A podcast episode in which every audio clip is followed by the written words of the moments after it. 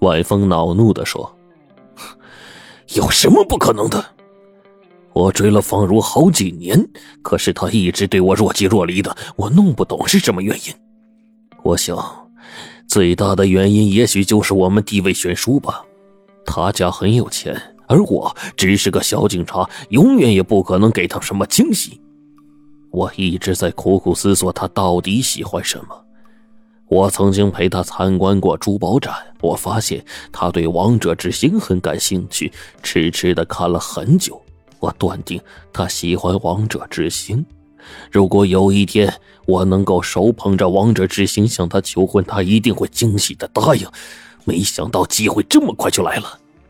在灯熄灭的一刹那，我把手伸向了王者之星。其实，我心里是很矛盾的，但是手一伸出来之后，就再也无法回头了。我觉得这个机会是绝好的，没有人怀疑我，而马大牙即使被抓住，也没有人会相信他没有抢走王者之星。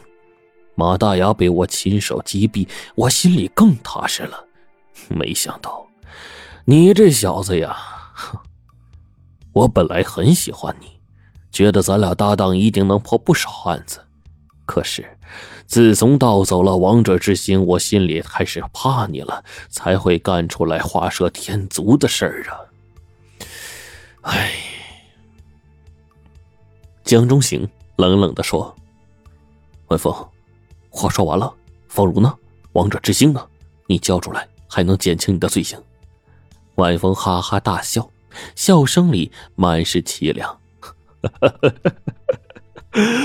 我没想到我晚风会落到这步田地，方如和王者之心就在这里。他猛地扯掉了那块天鹅绒，只见方如被绑在一个椅子上，嘴里塞着一团布，而他脖子上戴着一颗闪闪发光的宝石，正是王者之星。那天是方如的生日，我拿着王者之星向她求婚。我告诉她，我神不知鬼不觉的为她取来了钻石，没有人会发现，以后王者之星就是她的了。我以为他会赞赏我，答应我的求婚，没想到啊啊，他却让我去自首，并想着给你打电话。没办法，我只好把他绑了。外风扯掉了方如嘴里的布团，愤怒的质问道：“当初你不是说你喜欢警察，崇拜警察吗？为什么对我是若即若离的？而且我发现这一年来你对我冷淡了不少，为讨你的欢心，我才会铤而走险。”方如眼里的泪水涌了出来。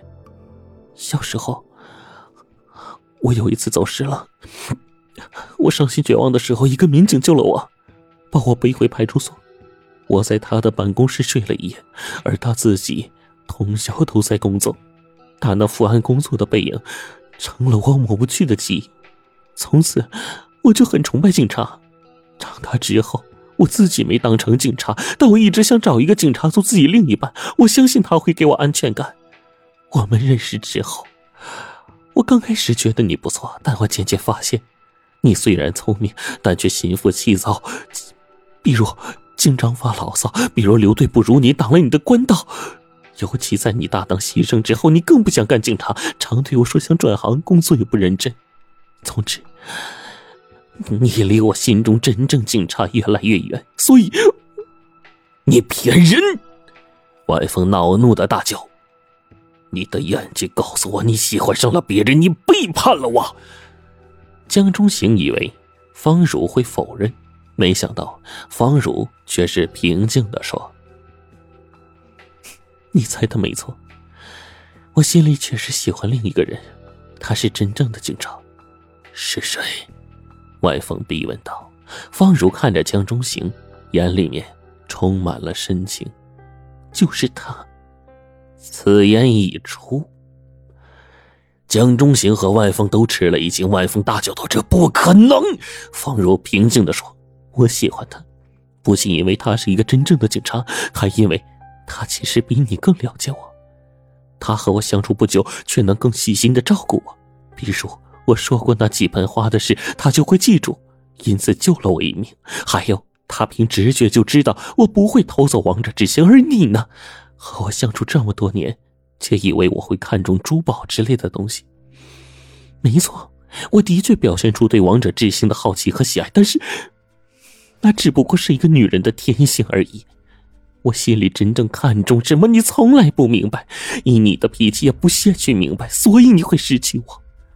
晚风大笑道：“风哥，放了方如此手吧，还来得及。”江中行真诚的劝道。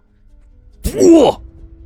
江中行歇斯底里的说：“既然咱们是情敌，那就来个公平的决斗吧，咱们同时出枪。”看谁能打死对方，赢了的人有资格带走方若和王者之心。江中行说了一声“不”，晚风已经开始数数了，一、二。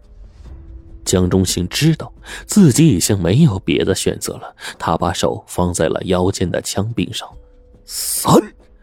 万峰的话刚一出口，两人同时拔出手枪对准对方，扣动了扳机。只听“砰”的一声，万峰沉重的倒在了地上。与此同时，门外响起了脚步声，刘队带人冲了进来。江中行扶起了万峰，万峰竟然笑了。他艰难的说：“ 你的进步很快，咱们几乎……”同时出枪，我没看错，你是个优秀的警察。逃走王者执行后，我整天活在矛盾和痛苦中。谢谢你，帮我